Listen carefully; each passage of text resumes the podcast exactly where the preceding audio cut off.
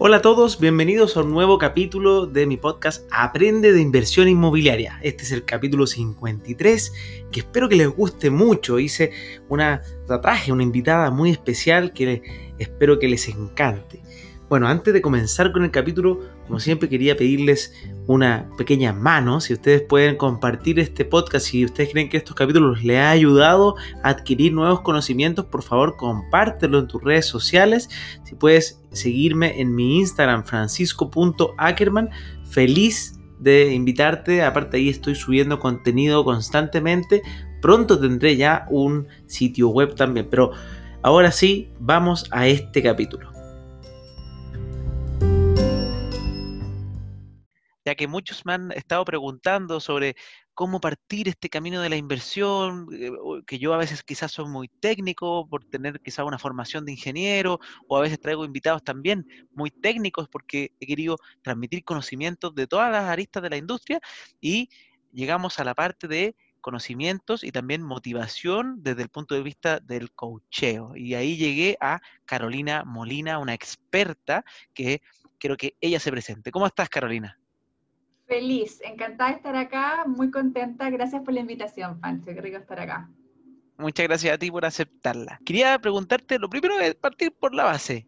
¿Quién es Carolina Molina y qué hace? Muy bien, yo soy psicóloga organizacional, me especialicé en todo lo que tiene que ver con formación, no, no, hago clínica, no hago terapia, me especialicé en cómo los seres humanos aprendemos mejor en contextos personales y también grupales, y me fui enamorando de todos estos temas y también del desarrollo personal, y hace 11 años atrás aproximadamente estaba completamente agobiada por falta de dinero, por deudas hasta las narices, más o menos. Y eh, no lograba entenderlo porque estudié en una buena universidad, soy súper trabajadora, de verdad me encanta lo que hago, siempre me ha gustado lo que, lo que escogí, y tenía esta sensación de que la plata me llegaba y que se me iba como el agua entre los dedos rápidamente. y pasaba en la bicicleta, pasaba en la bicicleta de punto de pagar la tarjeta de crédito con la línea de crédito. Además de eso estaba con una obesidad heavy, teniendo discusiones con muchas personas, entonces algo en mi vida no estaba funcionando.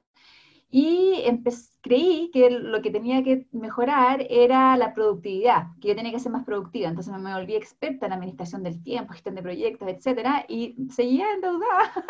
algo pasaba. algo pasaba.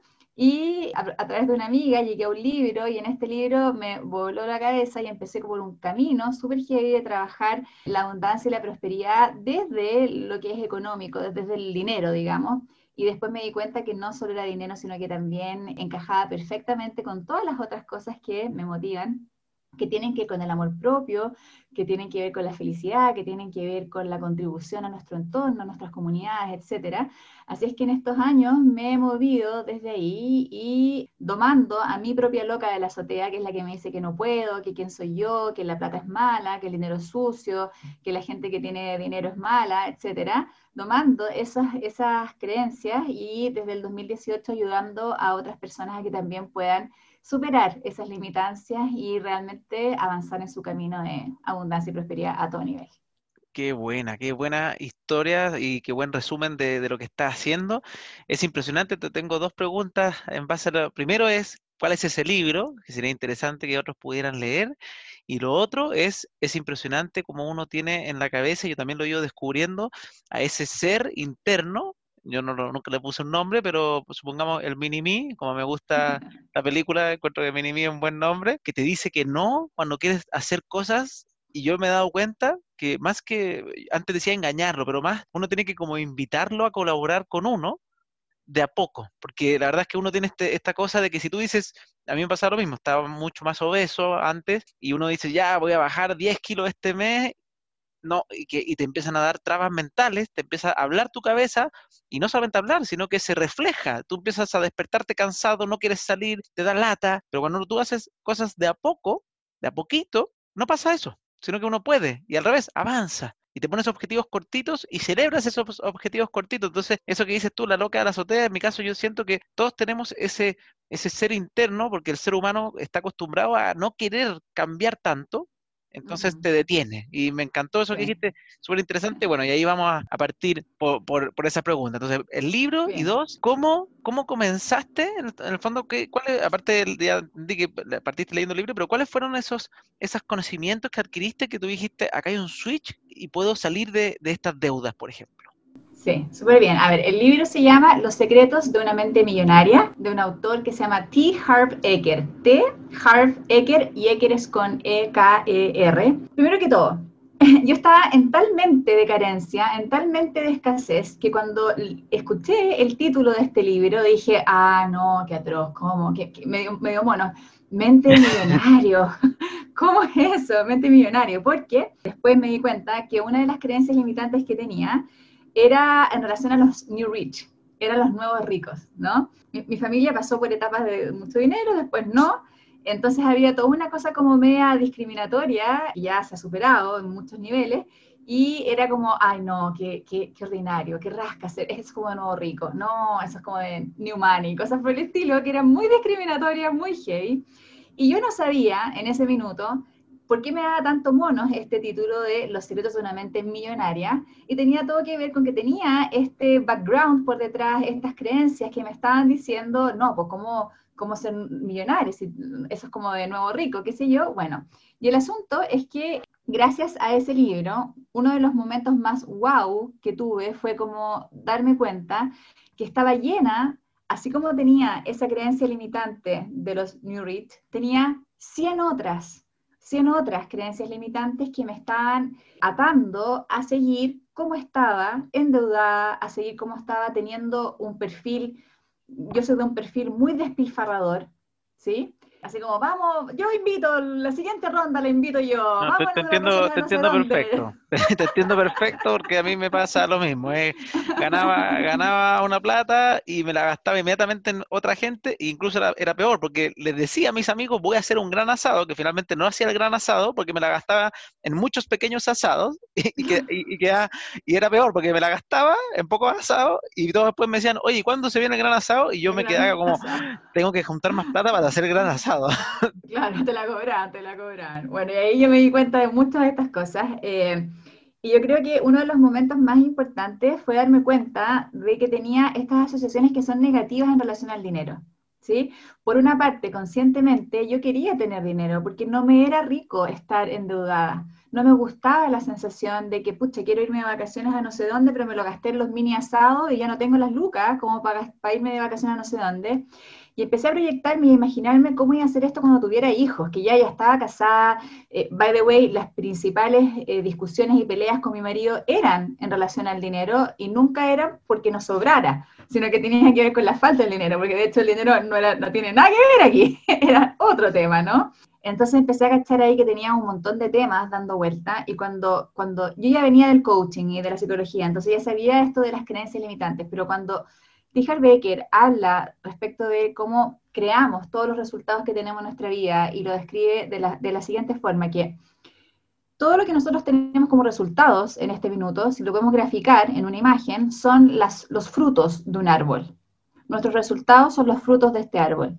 Pero para que el árbol llegue a crear ese fruto, tienen que pasar muchas cosas antes y de hecho las más importantes son las que no se ven, las que no están a sobre la tierra, digamos, sino que están debajo de la tierra, tiene que ver con las raíces, tiene que, ver con el terreno, tiene que ver con el agua, con los minerales, etc.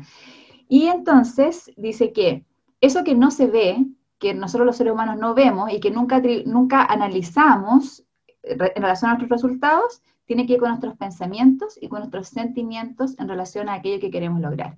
Entonces, lo voy a poner en otro ejemplo. Si yo soy hetero y creo que todos los hombres son malos, pero quiero tener una pareja, lo más probable es que no consiga una pareja realmente buena porque estoy pensando inconscientemente que todos los hombres son malos, son pastelos, como les queramos llamar.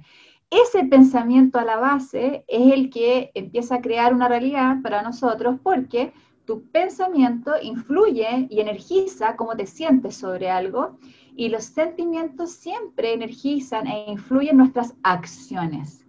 Y las acciones son el puente entre el mundo invisible lo que me está pasando internamente, y el mundo visible que finalmente genera mis resultados. Las acciones generan los resultados.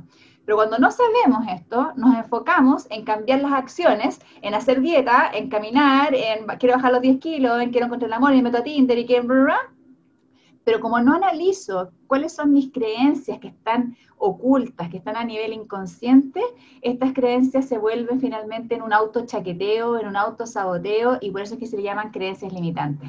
Cuando entendí eso en relación al dinero, me explotó la cabeza, me cambió la vida y me volví en una experta en detectar creencias limitantes en mí y en los demás. Qué buenísimo, extraordinario, lo encuentro extraordinario. Y me, gusta otras cosas que dijiste. Bueno, es que yo últimamente estoy fanático también de lo, del mundo. Yo con los podcasts principalmente he descubierto grandes cosas, porque es mi manera, así como tú lo haces con los libros, yo soy más de, de podcast, me gusta escuchar. Soy re malo para leer, aunque ayer me compré, creo que el primer libro que me compro en, años, muchos años, eh, la vía rápida para hacerse millonario. De, se me olvidó el nombre, se me olvidó el nombre, pero me lo recomendó una persona que entrevisté en un podcast, de hecho, el podcast que hice antes de ayer. Eh, es, de un, es, un, testimonio de una persona que comenzó invirtiendo en propiedades el 2017 y hoy día 2020 tiene 13 propiedades. Y, además tiene empresas. Y él partió súper de abajo, es, de la comuna de La Granja. O sea, vendía cosas en la micro, yo dije, no, o sea, que estoy frente a alguien, o sea, yo he tenido buen colegio, buena universidad, he tenido todo lo que uno podría decir quizás cuna de oro, no lo despilfarrado ni nada, pero, pero yo partí en capitalizarme incluso como empresa que se dedica a la inversión inmobiliaria y recién tengo un departamento, uno que vendí y otros dos que vienen. Y dije, y esta persona que compró su primer departamento con nosotros en 2017 y hoy día tiene 13 en distintas empresas porque él se puso a estudiar esto, y dije, a ver qué cosas hiciste, porque me interesó mucho su testimonio, que lo, publiqué ya el capítulo, y le pedí que me recomendara un libro, que, eh, porque él dijo que uno fue el que le cambió todo, que partió con los típicos padre rico, padre pobre, partió con los más de, este tipo de financia o padre financiero, que yo sé que es como el, como el puente de entrada, porque, porque sí, es como el puente de entrada de mucha gente, pero dijo que este libro fue algo así que, que le hizo, así como te dijo, como el tuyo te hizo explosión en la cabeza. Me explotó, Ajá. A él fue este libro. Entonces, después voy a dejar ahí en los comentarios cuál es el nombre, porque no me lo sé bien el, nombre del autor. Y eso, eso, eso fue lo que pasó. Me encontré muy Oye, espera, déjame interrumpirte en algo, porque yo tampoco leo libros, yo escucho libros. Ah, audiolibros. Sí, audiolibros. Uso Audible. Perfecto, Entonces, en Audible está Los secretos de una mente billonaria, lo he escuchado 28 ¿En español? veces. Ah, yo hablo inglés, entonces lo escuchaba en inglés, pero yo creo que debe estar en español y si no está en YouTube. Está en YouTube, hay miles, hay miles de traducciones, hay miles de videos, etcétera. Pero creo que hay algo súper relevante en lo que estás diciendo, que quiero reforzarlo en caso de que no haya sido puesto en valor por nuestros radios escuchas, podcast escuchas, que tiene que ver con el educarse en temas que no necesariamente son los que creemos que tenemos que aprender en una educación formal y tradicional. Esta persona que estás haciendo alusión sobre tu podcast anterior, que no tuvo la educación que tú tuviste o que quizás yo tuve, que no, no soy ingeniera, soy psicóloga, pero educación universitaria, ¿sí? es muy importante educarse y a la vez es muy importante educarse sobre estos temas que son de mentalidad, que son de inversiones, de orden, eh, que no nos enseñan ni en el colegio, ni en la universidad, al común de los mortales y sobre todo no en Chile, que tenemos varias deficiencias ahí a nivel de nuestra educación formal. Entonces, poner en valor que nos podemos educar, que de donde vienes no determina dónde puedes llegar, si es que tú le pones fichas a tu propia formación personal, no solo académica, creo que es tremendamente relevante porque todos podemos llegar muy lejos si es que hacemos este proceso de formación personal. Perfecto, súper buenos consejos, súper buenos consejos. De hecho, él él estudió ingeniería informática, que él me contó su historia, que se pagó su carrera, mucho esfuerzo y terminó ingeniería informática, que obviamente ahí nos enseñaban de finanzas personales. Yo le dije que en ingeniería comercial yo aprendí finanzas, aprendí lo que era el interés compuesto, pero no aplicado a mis finanzas personales. Uno lo aprende como para hacer ejercicios, no para, y como para ejercicios de, teóricos, o, o, anda a saber tú, quizás los profesores trataron de explicarnos y uno también en ese minuto está en otra, pero hoy día me doy cuenta de lo maravilloso que es entender el concepto de interés compuesto en los ahorros de tu vida. es una cosa extraordinaria. Pero bueno, vamos a seguir preguntando de cositas. Súper, vamos. Claro, bueno, este fue tu primer paso, las creencias limitantes, que eso te ayudó a salir adelante. Y después, ¿qué otras cosas tú puedes decir? Ah, eh, tú, tienes hoy día unos programas de formación que he escuchado que son muy entretenidos, pero me encantaría, así como si pudieras resumirlos, eh, uno de ellos por lo menos, en ¿cuáles son como los tips que tú le podrías dar a una persona? Oye, vamos a empezar, está el tema de, de las limitantes, pero pero obviamente sacarse las, creencias limitantes es un, es un pequeño paso. Yo, por ejemplo, hay gente que quizás no se limite con nada, pero nunca toma acción. Y las acciones son fundamentales también para, para avanzar. Entonces, ¿qué, ¿qué, cosas les podrías decir a la gente? Mira, mi programa más eh, famoso en términos de abundancia y prosperidad se llama De agobiada a próspera y abundante. Los hombres son bienvenidos. Yo partí dirigiéndome a mujeres porque parte de mi volada es que las mujeres nos volvamos autónomas económicamente porque creo firmemente que el empoderamiento femenino es más que creerme que soy superpower, sino que también es, por ejemplo, pasa por poder sostenerme económicamente y tomar las mejores decisiones para mí y para mis hijos si es que los tengo. Eh, entonces, eh, de Agobia Prosperidad Abundante parte con un ejercicio que es muy potente y que esta es una sugerencia que va a sonar, a algunas personas les suena como, como, ah, ya, obvio, pero que marca toda la diferencia y tiene que ver con encontrar tus palancas, tiene que ver con encontrar tus motores, tiene que ver con encontrar las razones por las cuales quieres hacer cambios. Los seres humanos nos movemos o por placer o por evitar el dolor, por acercarnos al placer o por evitar el dolor.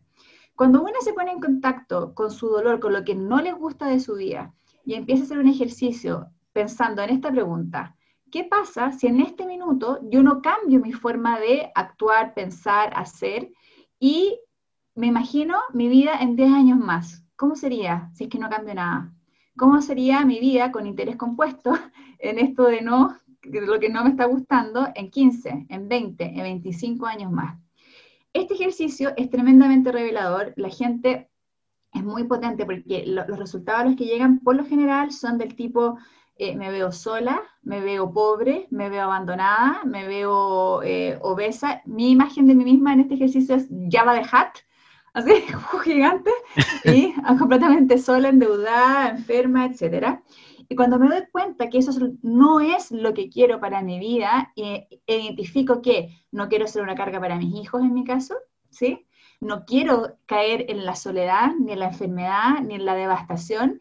Esa energía la tomamos como palancas para decir quiero hacer un cambio ahora. En, en PNL los coaches hablan de la declaración de, de basta ya, ya, suficiente, no más, no quiero más de esto. Entonces mi pregunta siempre para la gente que quiere comenzar a hacer estos cambios es, ¿ya no más? ¿Suficiente o está ahí tibiecita nomás? No, tienes que de verdad estar comprometida con decir, no quiero más esta deuda, no quiero más estar con el agua hasta la nariz, no quiero más eh, pelear con mi pareja porque nos faltan las lucas, no quiero que el banco me siga llamando, no quiero mm, estar escondida con las llamadas telefónicas porque solo me llaman para cobrar, ya no quiero más eso para mi vida. Cuando estás en ese momento y ves la energía que tienen esas palancas, esos motores, todo lo que viene se hace tanto más fácil porque tienes mucho sentido encuentras mucho sentido y mucha energía en estas palancas. Entonces, lo primero es querer, pero no solo querer, sino que encontrar cuál es tu energía y cuál es tu eh, motor que te mueve a generar este cambio. Perfecto. Buenísimo. ¿Te cuadra o muy raro? No, no, no, no, no, no, no, es nada raro. Yo lo encuentro un buen ejercicio. Nunca lo he hecho, de hecho. Eh, eh, no, no, me haría mal hacer de repente algún, algún taller de ese estilo. Yo, yo de hecho, cosas divertidas que son cosas personales, pero con, con, mi polola muchas veces, porque ella, por ejemplo, va a psicólogo y yo nunca he ido en mi vida a un psicólogo, no, sé lo que son, o sea, sé lo que son, pero no, pero, pero como que siempre he tenido esa mentalidad de, de como que yo puedo con todo, absolutamente solo y, tengo una cosa media...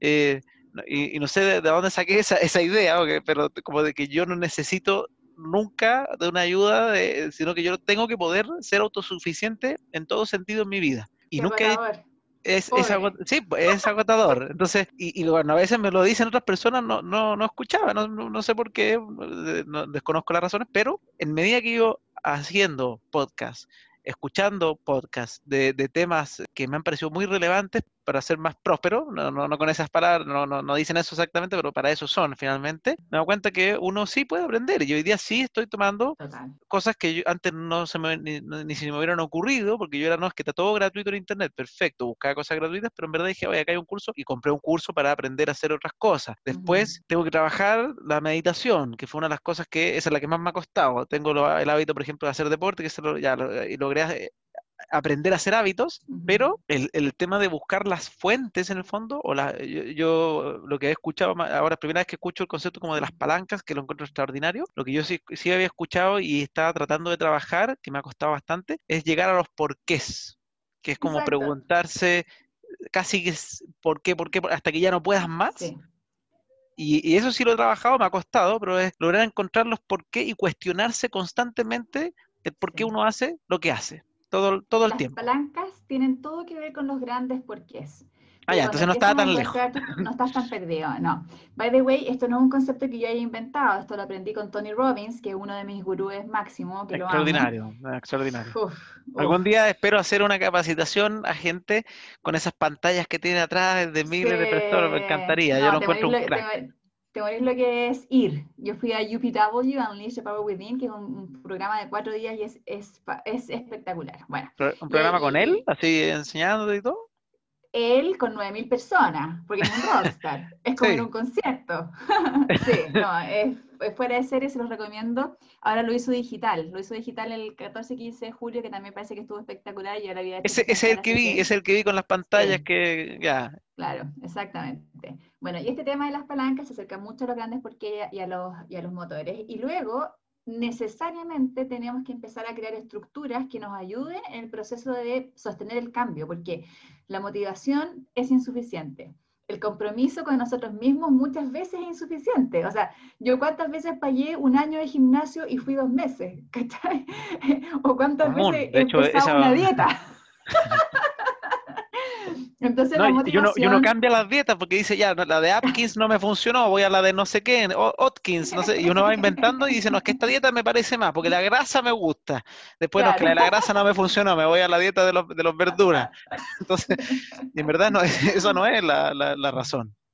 Claro, entonces la, la, motivación y el compromiso con nosotros mismos es insuficiente y por eso es importante generar estructura. Entonces, cuando tú dijiste antes que la información está toda en Internet, sí, yo estoy de acuerdo contigo y también estoy de acuerdo contigo de que es mucho más fácil cuando contratas ayuda, cuando pides ayuda a una persona que ya logró aquellos cambios que tú quieres lograr. Entonces tú puedes hacerlo solo, de todas maneras, solo que te vas a demorar más. Y desde mi perspectiva, el tiempo es crucial en esta dimensión en la que estamos. Entonces, desde que aprendí eso, siempre he estado con, o con terapeutas, o con coaches, o con mentoras de temas en los que yo sé que esas personas han logrado lo que están vendiendo en el fondo, porque hay muchas también eh, mujeres que, no sé, personas que te enseñan a emprender y que nunca han vivido sus emprendimientos. Yo no quiero ese tipo de maestros o maestras, yo quiero la persona que logró aquello que está diciendo que sabe enseñar. Entonces, ponernos en el lugar correcto para aprender, ya sea solos o acompañados, pero generar una estructura. La mejor forma de generar una estructura es cuando uno paga. Eh, hay un, otro mentor mío que se Stu McLaren, que es de Canadá, que habla sobre los sitios de membresía, que dice que cuando la gente se pone el dinero en donde está la boca es otra cosa, porque ya no es solo bla bla, no son solo buenas intenciones, sino que de verdad estamos invirtiendo. Entonces, yo invierto en ese proceso. Bueno, cuando no he invertido en ese proceso, de todas formas, uno genera avances un poco más lento, pero lo que viene en términos de tus finanzas personales, sí o sí, tiene que ver con ponerte fechas, con ponerte, con generar una estructura, con ponerte recordatorios en la pared, en el teléfono, en el calendario, avisos de que tienes que, por ejemplo, visibilizar tus números. Uno de los grandes problemas de las personas que están desordenadas en términos de, sus, de su dinero es que no los miran está la, llega una cuenta, ponte tú, del banco y no abren el sobre. Les llaman por teléfono y no contesta. Ven que llega un email y no lo abren. Entonces estamos con una sensación de, eh, de rechazo y eso no te sirve para nada. Tienes que visibilizar todo. Entonces tienes que visibilizar cuánto dinero tienes, cuántas deudas tienes, tienes que visibilizar cuáles son tus gastos mensuales, tienes que visibilizar también las fugas. En Dagobiar Refri Abundante, uno de los días es solamente para ver cuáles son tus fugas de dinero fugas de dinero en el cafecito, en compras. Famosos gasto hormigas, gasto hormigas que se llaman. Exactamente. Y ahí yo hago una diferencia, que es una distinción que inventé yo, así es que si, si la buscan no la van a encontrar en ninguna parte probablemente, que son las fugas por mala planificación, ¿sí? Y las otras son fugas ya inconscientes por impulsos, como por ejemplo cuando yo me compro zapatos en una página web. ¿Verdad? Cuando, voy medio compulsiva, medio impulsiva a comprar ahí. Las por mala planificación tienen que ver, por ejemplo, cuando no sé, pues en contexto no pandémico, salgo más tarde de mi casa y podría haberme ido caminando en metro donde iba a una reunión y salgo tan atrasada que me tomo un Uber. Entonces eh, yo tenía planificado gastar 800 pesos en el pasaje del metro y al final gasto 4 lucas en el, el Uber, ¿no? Entonces empiezo a desplanificarme y tiene que ver también con cómo nos vamos organizando. Pero ese es el paso siguiente, de todas maneras visibilizar, visibilizar nuestros, nuestros gastos mensuales, cuánto gasto en cada una de las cosas. Y una de las fugas, además, que están ahí ocultas, que muchas veces no nos damos cuenta son cuando hemos contratado algunos servicios de pago automático en nuestra cuenta o nuestras tarjetas de crédito. Yo por como no sé cuántos meses, ya no me acuerdo, estuve pagando una caja de vino de la CAF, ponte tú, de vino esa que viene con cajita de vino que mensual. llegando... Claro, me, me, había cambiado de casa, se me había olvidado la caja y seguía pagándola. Entonces le llegaba a la persona que estaba viviendo en mi casa anterior, ¿cachai? Y no te decían nada. No, pues tan feliz. A mí me pasó lo mismo con una suscripción al diario una vez.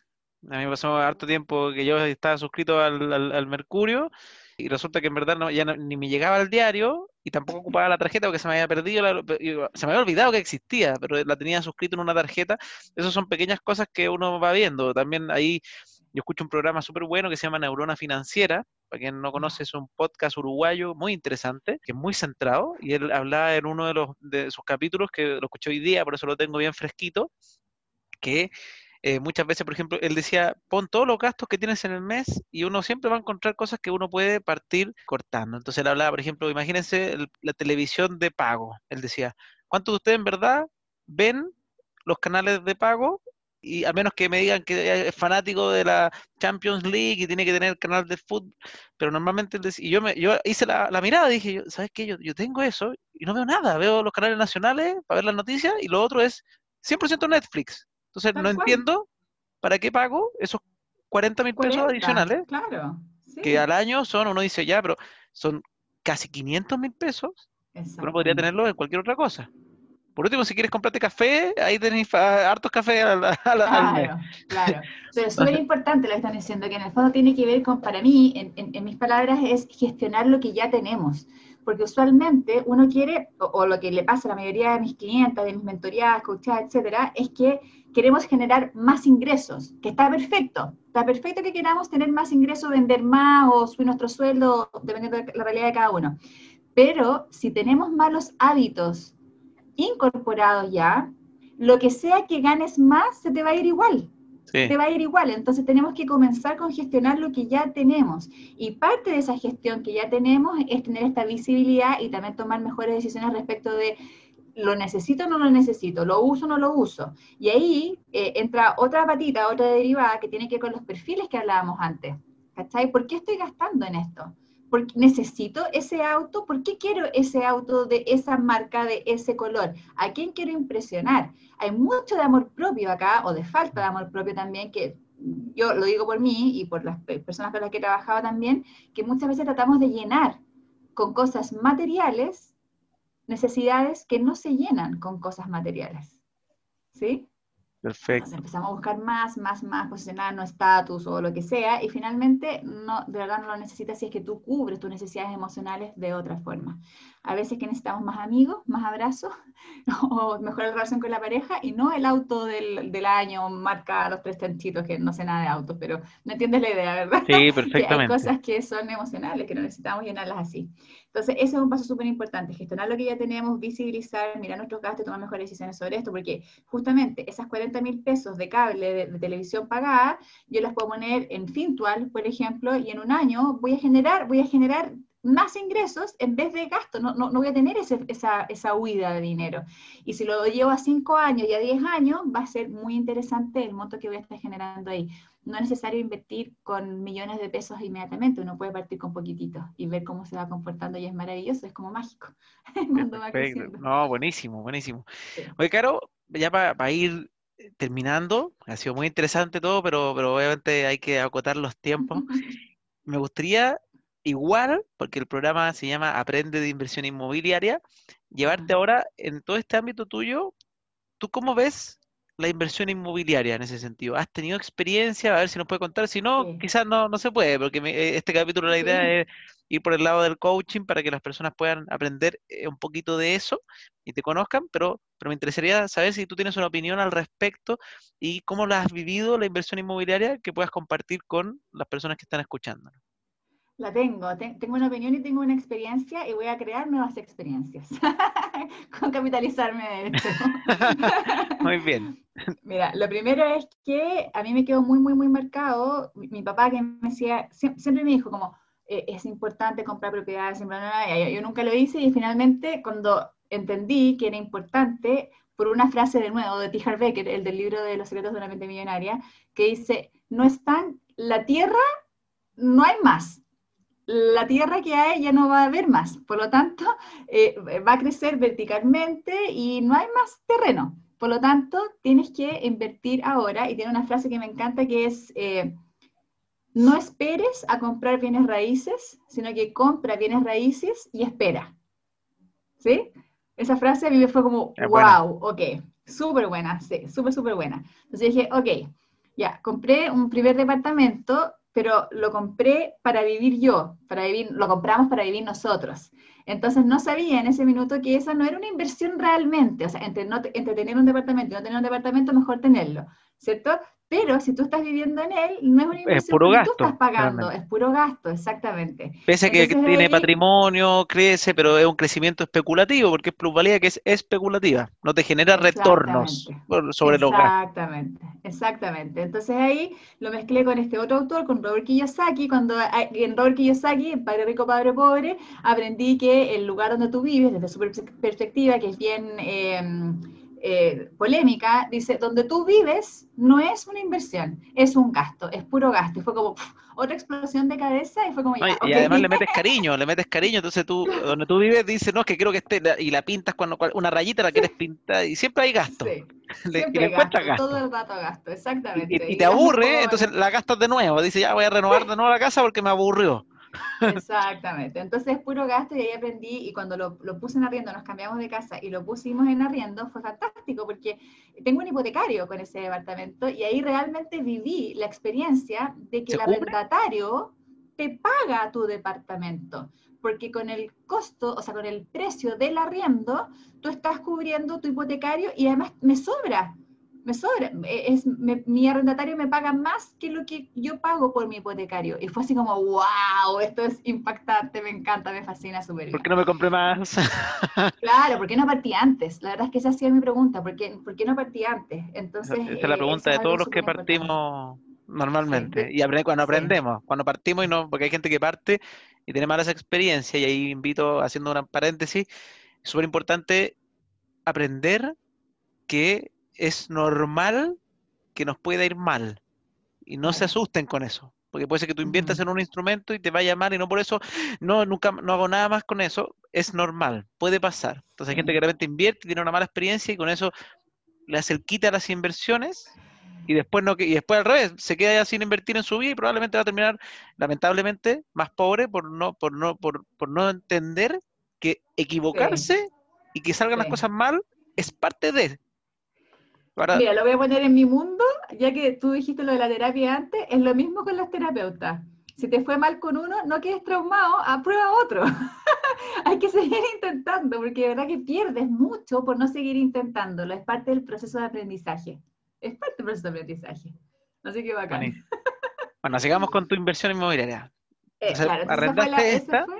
Y ha sido maravilloso porque se está, el hipotecario, el departamento está pagando solo en el fondo, eh, hay una persona que lo administra, entonces no, no tengo como problemas, ¿cachai? Es bacán. Está como semi-asistida la inversión. Claro.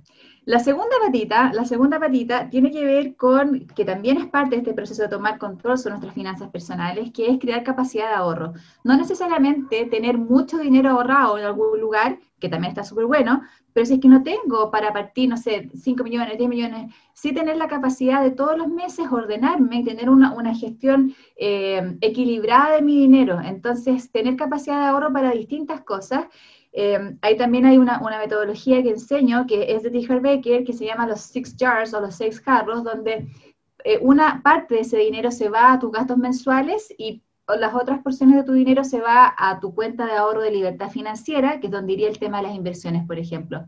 Entonces yo puedo ir, ese jarrito lo puedo invertir, si es que tengo la capacidad de ahorrar, no sé, 100 mil pesos, 170 mil pesos mensuales, no todos pueden, pero se puede construir, se puede llegar allá. O sea, si yo pude, después de todas las deudas que tenía, todavía me quedan deudas malas por si acá, pero voy en camino. Si yo pude, todos pueden. si yo pude pagar deuda y, ordenarme, todos pueden. yo, soy también un, yo, un creador de que todos pueden. Y, Totalmente. Y, a veces uno piensa, no, porque, ah, pero que Francisco, tú partiste y usted te, te escuchas que quizás partiste, naciste, y ahora también tuve el testimonio con esta persona que partió de la comuna del bosque vendiendo en la micro. O sea, todos pueden. Yo quedé fascinado con su testimonio porque todos pueden. Y no, no es que tengas que ser justo el futbolista del año para que. No, cualquiera puede. Él es alguien que partió de la nada, estudió con esfuerzo y hoy día, eh, ¿dónde está? Por eso me encantó su testimonio. Y, eh, no, buenísimo. Una pregunta antes de que sigas con, el tema de inversiones. El monto que te sobra entre arriendo y dividendo, ¿cuánto tiempo, hace cuánto, hace cuánto tiempo te sobra? ¿Cuánto te sobra?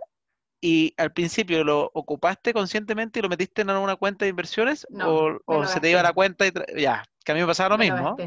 Sí, me lo gasté. De hecho, ¿Y cuánto te sobraba? 150 lucas. ¿Y cuánto tiempo desde que está arrendado? Dos, dos años y medio. Francisco, años me imagina, la cabeza. O sea, podrías pagar eh, la mitad de un pie de un nuevo departamento si esa plata la hubieras dejado en la cuenta de que inversión inmobiliaria que se crece sola. O sea, ya tendrías más, más, más, de 3 millones de pesos que, que, gente que eso, ya, imagínate, es que eso, y también me pasó lo mismo con el mío, porque me sobraba, me la gastaba todo, me llegaba la plata, porque por no separar las cuentas, y en verdad uno piensa que es una tontera, pero es bueno tener separada, cuando tú ya te metes en el mundo de inversiones, que tu plata de inversiones se maneje sola, o sea, no sola, la manejas tú, pero en una cuenta aparte que no la ocupes. Entonces, los arriendos y los egresos de los arriendos en esa cuenta y no en tu cuenta corriente, porque si no la sacaste. Brillante, me encanta. Ahora esos tres millones. voy a empezar a hacer. Esos tres millones los ocupaste en, zapatos, en cualquier cosa, seguramente. me encanta, súper buena, sí, súper, súper buena. Bueno, y ahora ya tengo eh, una capacidad de ahorro que mi idea, entonces, que esta capacidad de ahorro, que es, que es aproximadamente bueno, tengo distintos como cuentas, pero ahora ya estoy decidida a el siguiente paso, que es invertir en un departamento ya como inversión en serio. Así que esa es mi, esa es mi, mi opinión es, hay que invertir en distintas canastitas, una de ellas me parece fantástico la inversión inmobiliaria. Mi experiencia es que tengo un departamento que fue maravilloso cuando se empezó a pagar, me acaba de explotar la cabeza con que esa diferencia yo podría haber invertido, no lo hice, bueno, ahora ya tengo eh, más visión sobre eso y próximamente estaré invirtiendo en, en algunas eh, propiedades, supongo, no sé, tengo que averiguar más, pero eso va a ser con, con ustedes, así que estoy muy contenta de estar acá y a ver que se haya cruzado en el camino Francisco Ackerman y capitalizarme porque ha sido todo un proceso muy lindo de aprendizaje y de ponerle cuerpo, algo que ya venía trabajando hace muchos años en términos de la abundancia y la prosperidad. Así que eso, feliz, feliz, feliz, muy agradecida, me siento honrada de estar acá. muchas, muchas gracias Carolina por compartir tu experiencia. Así que con eso damos por terminado el capítulo. Recuerden que pueden seguirnos en nuestras redes sociales. ¿Dónde te pueden buscar Carolina? Si alguien quiere... En Instagram. ¿Ya? mi red social preferida donde estoy es Instagram y el, mi usuario es Soy Caro Molina pueden buscar GIFs también. Tengo GIFs, como soy Caro Molina, la abundancia y Ah, qué buena esa. Yo tengo, tengo que hacer GIFs. Bueno, soy, Carolina, soy Caro Molina en Instagram, genial. A mí me pueden buscar ¿Y en Spotify? Buenísimo. Sí, en, Spotify tengo 70 audios de mentalidad próspera, así que buscan en los podcasts Carolina Molina, sí. Nada, te voy a buscar porque eso no, eso no los tenía en la mente. Y por otro lado, también acá me voy a seguir, si yo tengo a francisco.ackerman en Instagram, también felices de que nos sigan. y nos vemos en un próximo capítulo de Aprende Inversión Inmobiliaria.